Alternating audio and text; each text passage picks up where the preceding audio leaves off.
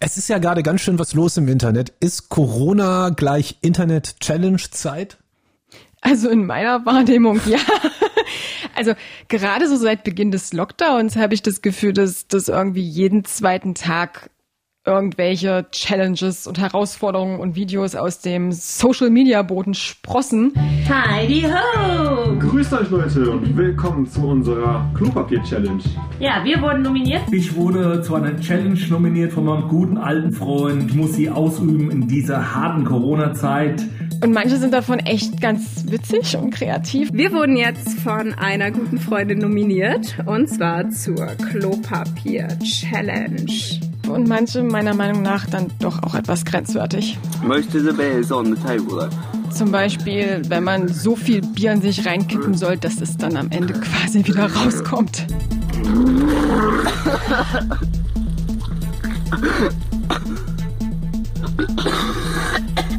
Corona-Psychologie, ein Podcast von MDR Sputnik mit Psychologin Dr. Annegret Wolf. Gibt es irgendwelche Challenges, die dir besonders aufgefallen sind, wo du gesagt hast, darüber müssen wir mal eine Folge machen? Oh, also tatsächlich diese Old Picture Challenge heißt die, glaube ich, weil das auch ganz viele Leute in meinem Freundeskreis gemacht haben und ich da irgendwie jeden Tag mit neuen peinlichen Kinderfotos konfrontiert wurde. Also wir müssen die Challenge mal erklären. Das ist quasi der Aufruf. Man soll ein Foto von sich aktuell und ein Foto von sich von vor zehn Jahren, vor 20 Jahren oder so posten. Genau, oder eben aus Kindertagen letztendlich. Und es ist so ein bisschen die Idee gewesen, dass wenn man nominiert wurde oder den Status halt von jemandem gesehen hat, der diese Aufgabe jetzt erfüllt hat, dass man das halt auch machen sollte. Und wie gesagt, eben so Fotos aus der Vergangenheit posten und ja, so ein bisschen vorher, nachher vielleicht eben auch so die Entwicklung darstellen. Was hat diese Old Picture Challenge mit Corona zu tun? Das wird mir persönlich auf den ersten Blick nicht klar. Ich meine, es wird da was geben. Aber was ist das? Es hat tatsächlich mehr, als man denkt, mit Corona zu tun. Ich glaube, für viele von uns ist gerade so ein bisschen die, die Normalität auch weggebrochen. Ja, mhm. also die Zukunft ist auch irgendwie unsicher. Wir wissen nicht genau, wie es weitergeht. Die Gegenwart ist jetzt auch nicht so prall es herrscht so ein bisschen Weltuntergangsstimmung. Und mhm. was macht man in solchen Zeiten? Naja, man sehnt sich so ein bisschen in die good old days zurück, in die Vergangenheit, wo alles noch vermeintlich toll war und schön und stellt halt einfach durch diese Fotos wieder so ein bisschen Bezug zur Vergangenheit her. Mhm. Und damit eben auch in gewisser Art und Weise zur Normalität. Und das ist halt so ein bisschen Nostalgie, ne? Also weckt so ein bisschen nostalgische Gefühle in uns. Und das ist tatsächlich ein interessanter Effekt. Wir nennen das in der Psychologie Rosy View Phänomen, dass man gerade dann, wenn man sich gerade aktuell nicht so gut fühlt, vielleicht auch ein bisschen ängstlich ist, nicht genau weiß, wie es weitergeht, mhm. dass man dann die Vergangenheit so durch eine rosarote Brille verzerrt sieht. Ne? Und früher war halt alles besser und schöner und es gab mehr Schnee und mehr Lametta. Und ich glaube, das ist jetzt auch der Effekt. Man sehnt sich in die Kindheit zurück, in die Vergangenheit, wo irgendwie alles schön war, alles safe war und das stärkt dann halt auch gerade aktuell so ein bisschen das Wohlbefinden, macht einen glücklicher. Jetzt geht's ja nicht bei allen Challenges um irgendwie Vergangenheit, um diesen Rosy View sondern es gibt ja auch noch Challenges, keine Ahnung, wo ich irgendwie. Hi Miss R, this is my creative Corona Challenge. Ihr ratet den Titel des Liedes, den Interpreten und das Erscheinungsjahr. So, das ist die Corona Ball Challenge. Zuerst müsst ihr den ersten Ball hochwerfen und dann den zweiten in die Hand patchen. Eins, zwei, drei. So. Deswegen heute auch am achten Challenge-Tag für euch ein Workout. Und wir nutzen natürlich die Krise, um weiterhin fit und aktiv zu sein. Würdest du die einordnen? Ja. Oder ist das reiner Zufall, dass die jetzt gerade besonders kursieren? Mm, Glaube ich nicht tatsächlich. Was ich an den Challenges, die ich jetzt so bekommen habe im Internet, beobachten kann, ist, dass sie eigentlich immer wirklich einen Bezug herstellen zu den Themen, die jetzt eben auch in der analogen Welt irgendwie wichtig sind. Zu Bedürfnissen, die wir gerade einfach haben. Mhm. Und das ist eben beispielsweise sowas wie Sport zu treiben. Ja, also viele wissen auch gerade nicht, wohin mit sich und mit der Zeit und sitzen nur zu Hause, die Muskeln bauen ab.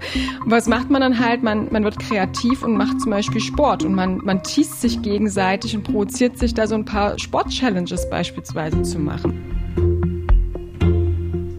Das heißt, wenn es Corona nicht geben würde und ich würde so eine Challenge sehen, mach mit bei der Sixpack Challenge, dann würde ich sagen, geh mir weg damit, ich habe keinen Bock. Jetzt sage ich aber, Moment mal, ich sitz wirklich nur zu Hause rum? Und dann gucke ich so an mir runter und sag so, ja. Könnte und, man mal machen, ne? und dann mache ich mit. Ist das der Effekt, warum es gerade besonders gut funktioniert? Ich glaube schon, weil halt Okay. halt ein gemeinsames Interesse tatsächlich herrscht, ja, weil irgendwie jeder gerade vielleicht auch ein bisschen Langeweile schiebt, versucht kreativ zu werden und Anregungen zu finden und da sind diese Challenges natürlich super geeignet. Also es Mhm. gibt ja auch solche Herausforderungen, wo man wirklich kreativ werden soll, Bilder malen oder Letztens habe ich gesehen eine Pillow Challenge, wo man irgendwie aus einem Kissen Kleider schneidern soll. Ich habe ähm, auf Insta gesehen, dass es so eine ähm, Pillow Pillow Dress Challenge oder sowas gibt. Und ich dachte mir, ich mache einfach mal mit. Es gab die Pillow Challenge, in dem man sich ein Kissen drum bindet und ist in der Form von einem Kleid. Das sind Dinge, die gerade irgendwie interessieren. Man muss kreativ werden, vielleicht auch mit den Kiddies zu Hause. Und dann liefert es Anregungen und spornt auch an, da wirklich mitzumachen. Also es ist so ein bisschen der, der Personal Trainer gerade, der da anfeuert. Ist das nur dein persönlicher professioneller Eindruck als Psychologin oder ist das tatsächlich wissenschaftlich untersucht? Also ich sag mal, diese Kombination gerade ist schon einzigartig. Also Pandemie und Challenge auf sozialen Medien. Aber was sich schon zeigt, also gerade während Krisenzeiten, auch zum Beispiel Terroranschlägen, nach 9-11 haben wir das gesehen, nach Mhm. Naturkatastrophen, war es schon so, dass auf jeden Fall eine erhöhte Aktivität stattfand auf den sozialen Medien. So, solange die halt bestehen. Ich meine, vergleichsweise sind die ja noch relativ neu. Und diese Aktivität wurde vor allem genutzt, um A, Informationen zu suchen. Na, also sich über die aktuelle Lage zu informieren, aber auch in Kontakt mit anderen zu bleiben, also als Kommunikationsmittel. Und das ist natürlich auch gerade mega wichtig zu sagen, ey, wie geht's dir? Mir geht's gut und äh, dass man einfach voneinander hört und sich auch so ein bisschen integriert fühlt. Und ich glaube, das halt gepaart mit der Zeit, die jetzt durchaus viele haben, lässt diese Challenges eben gerade so aufkommen und eben, dass aktuelle Themen auch durchaus da in diesen Challenges aufgegriffen werden. Also sei es eben Sport, sei es äh, kreativ zu werden, generell irgendwas Bastlerisches zu machen, irgendwas Malerisches oder, oder zu singen auch oder zu tanzen, gab es auch ganz witzige Sachen. Und natürlich gibt's auch so Reaktionen auf aktuelle Phänomene, also zum Beispiel die Hamsterkäufe, diese Toilettenpapier-Challenge, ne, wo man so Toilettenpapier kicken sollte oder Buden bauen sollte, solche Sachen. Das ist natürlich auch alles äh, dann mega witzig. Was mir aufgefallen ist, erstaunlich oft ist der Wetteinsatz bei diesen Challenges im Moment irgendwas mit Alkohol. Also Wetteinsatz, ein Kasten Bier oder zusammen an der Webcam gegeneinander möglichst schnell eine Flasche Wein leer trinken und dann die Zeit posten, die man gebraucht hat und so ein Quatsch. In meinem Kopf bringe ich das mit der Meldung zusammen. Laut Marktforschungsinstitut GfK wuchs der Bierverkauf von Ende Februar bis Ende März um 11,5 Prozent gegenüber dem gleichen Zeitraum im Vorjahr. Die Nachfrage ist stark gestiegen. Also unter der Woche hat sich das verändert, weil man jetzt halt nicht morgens früh raus muss, sondern am nächsten Tag quasi immer Wochenende ist. In den Wohnzimmern wird seit der Corona-Pandemie deutlich mehr getrunken. Wir trinken jeden Abend eine Flasche Wein, mein Mann und ich zusammen. Auch andere alkoholische Getränke wurden stärker konsumiert. Gut 30 Prozent mehr Wein, auch Spirituosen wie Gin oder Korn. Die Leute trinken also recht ordentlich. Bringe ich das nur in meinem Kopf zusammen oder gibt es dafür tatsächlich eine psychologische Erklärung, also diese Challenges und Alkoholkonsum während Corona? Naja, ich weiß ja nicht genau, was die mit dem mehr gekauften Alkohol machen, also ob die den wirklich alle für die Challenges verbraten. Oder einfach neben's Klopapier stellen. Genau, genau, ins Klopapier, in die Klopapierrolle als Halter. Alles möglich. Nein, das, das, also das kann ich jetzt nicht explizit in den Zusammenhang bringen. Was sich aber schon zeigt, das ist ein relativ robuster Befund, ist, dass in solchen Krisenzeiten, wie wir sie jetzt erleben, vor allem eben auch Wirtschaftskrisen, und da leider sind wir da jetzt auch letztendlich gerade drinne, dass da gesellschaftlich gesehen im Durchschnitt der Alkoholkonsum schon ansteigt. Klar, weil solche Krisen lösen Stress aus und Ängste und Unsicherheiten und Alkohol ist dann der vermeintliche Kompensationsmechanismus, der so ein bisschen Entspannung bringen soll.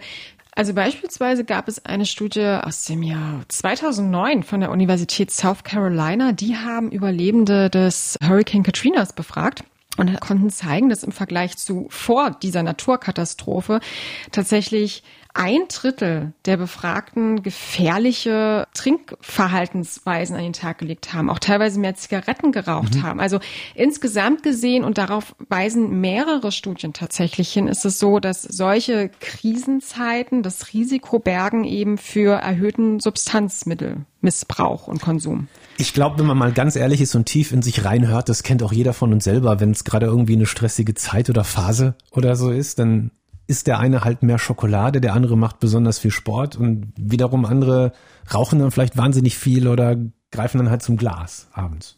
Ja, das sind halt alles äh, Arten von Coping-Strategien letztendlich. Was sind Coping-Strategien? Äh, auf Deutsch äh, Stressverarbeitungsstrategien.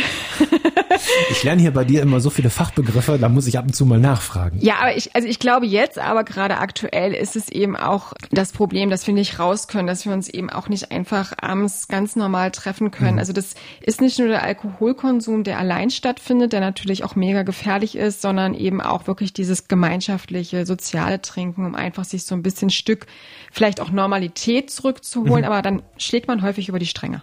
Kann man da nicht so eine Art Selbsttest machen? Ab wann ist es zu viel? Also ich kenne eine Menge Leute, die irgendwie mir erzählen, sie trinken jetzt jeden Abend zwei Gläser Wein. Ist das schon zu viel oder?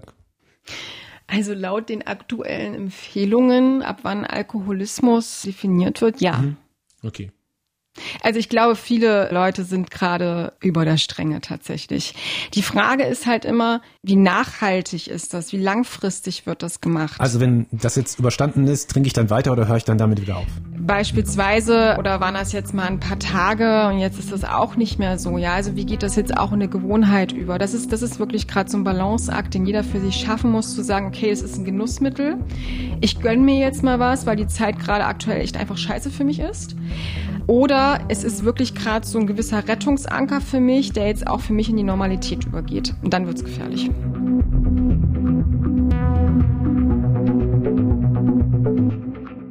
Zurück zu unseren Internet-Challenges. Du hast ja gerade gesagt, soziale Medien gab's früher nicht. Also gab's natürlich auch keine Internet-Challenges. Logo. Ich vermute mal einfach, dieser Mechanismus, der dahinter steckt, der ist aber nicht so neu. Kannst du sagen, was die historische Parallele zur Internet-Challenge ist oder war? Also was haben die Menschen früher gemacht? Ich würde mal sagen Kettenbriefe.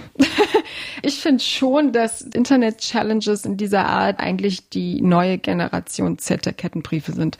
Weil sie haben alle, die, alle dieselben Merkmale. Also sie werden weitergeleitet.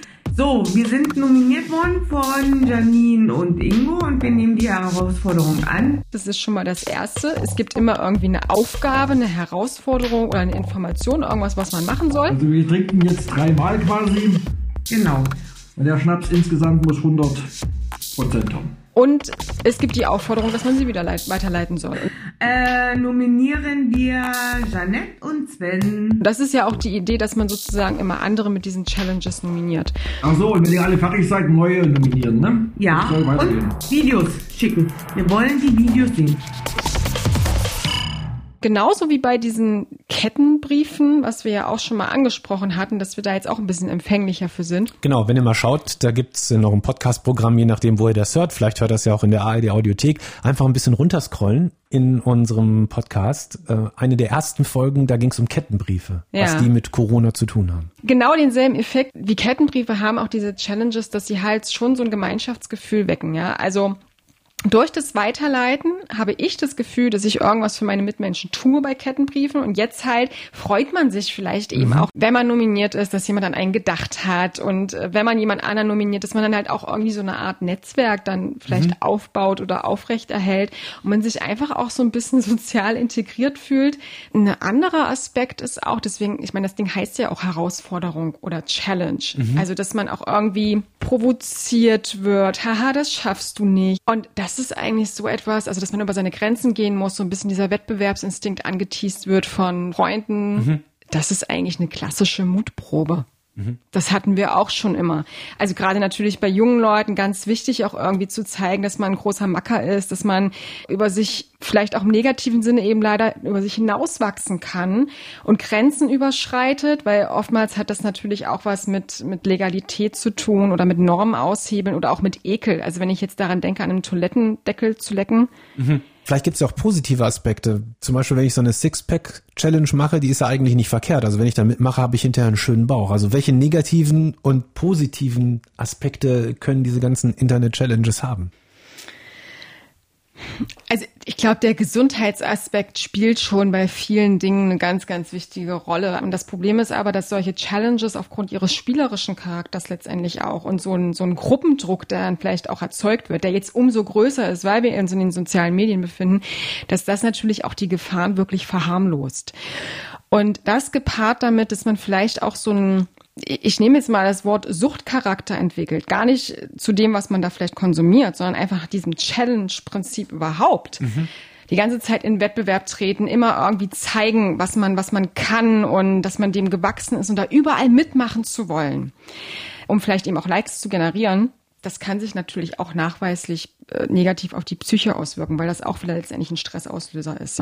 Aber gibt es vielleicht auch einen positiven Aspekt? Ja, ja, ich finde schon. Also ich meine, es kommt immer auf die Thematik der Challenge drauf an wenn es jetzt wirklich um maßvollen Sport geht oder darum, wirklich eben sich mal auszuprobieren bei, bei, bei kreativen Sachen oder vielleicht auch einfach nur so ein bisschen aus dem stillen Kämmerlein rauszukommen und einfach wieder so ein bisschen dieses Gemeinschaftsgefühl zu wecken, dann, dann ist das für mich schon eine mega positive Sache, weil es auch einfach Spaß macht. Und darum soll es ja auch häufig gehen, dass man gerade ein bisschen rauskommt, mal was anderes macht, sich ablenken kann. Also das ist alles super. Und was ich halt auch irgendwie sehe, ist, dass diese auch negat ich, ich sage jetzt mal negativen Challenges, ne? also so Trink-Challenges mhm. beispielsweise, die dann eben auch gefährlich werden können, dass die jetzt auch von vielen Menschen so in positive Dinge umgekehrt werden. Also im Sinne davon, dass man dann, wenn man es nicht macht, keinen Bierkasten spenden muss, sondern irgendwie an eine wohltätige Organisation zum Beispiel spendet. Das habe ich gesehen. Dann ähm, auch von ganz vielen Promis inszeniert, die Handwash Challenge wo halt zu einem, zu einem Song wirklich gezeigt wurde, wie man sich die Hände wäscht und dass man das durchhalten soll. Also dass da auch so gewisse Verhaltensweisen, die, die gerade so wichtig sind, eingeübt werden. Und ich finde es auch schön, dass ähm, gerade viele Jugendliche, habe ich so aus Einzelfallberichten rauslesen können, gerade wirklich versuchen, sich diese Challenges ein bisschen zu eigen zu machen und beispielsweise sagen, ich trinke jetzt hier nicht fünf Gläser Wodka, ich trinke jetzt einfach fünf Gläser Wasser. Also mitmachen, aber trotzdem diesem Druck sich ein bisschen widersetzen und auf kreative Art und Weise darüber hinaus wachsen. Und das finde ich auch irgendwie sehr positiv in der ganzen Entwicklung. Wir haben wieder so viel darüber gelernt, was diese Internet-Challenges tatsächlich mit Corona zu tun haben. Hätte ich nie gedacht und wie so oft steckt dahinter Psychologie. Hast du schon mal, ich meine, du bist Psychologin, mhm. du, du kennst diese ganzen Psychotricks. Mhm. Bist du schon mal, keine Ahnung, in die Verlegenheit geraten, bei so einer Internet-Challenge mitzumachen? Oder zumindest wenigstens schon mal darüber nachzudenken, ob du da jetzt mitmachen sollst?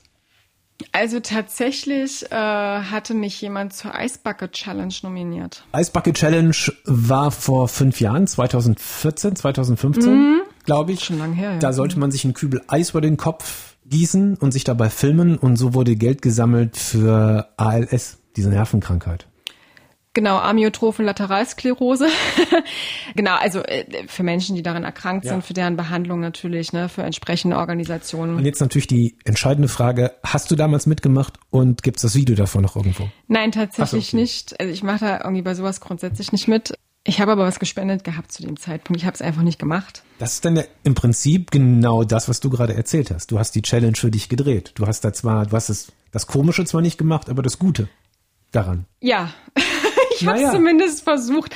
Also natürlich äh, sehe ich auch ganz häufig solche Challenges oder auch, dass man irgendwelche Fotos posten soll, aber ich sehe das eher als Phänomen, was ich, was ich untersuchungswert finde. Ich muss, ich habe auch noch nirgendwo mitgemacht. Ich muss aber zugeben, ich habe mich das letzte Mal zweimal dabei ertappt, wie ich bei so einem Rätselpost im Internet mitgemacht habe. Also wenn du das Ergebnis weißt, äh, poste es auf deine eigene Seite, das Rätsel auch und so weiter und so fort. Da habe ich mich dabei ertappt, wie ich da mitgemacht habe. Hast du wenigstens die richtige Lösung? Ja, das war's ja, weil ich halt, weil ich halt die Antwort wusste. Hast du gegoogelt halt vorher? Gemacht, ja. Cheater! Dankeschön fürs Zuhören heute und wir freuen uns, wenn euch dieser Podcast gefallen hat, wenn ihr uns abonniert als kleinen Lohn der Arbeit. Sagen wir schon mal im Voraus Dankeschön. Jo, danke. Und Dankeschön an Dr. Wolf. Gern geschehen. Corona-Psychologie, ein Podcast von MDR Sputnik mit Psychologin Dr. Annegret Wolf.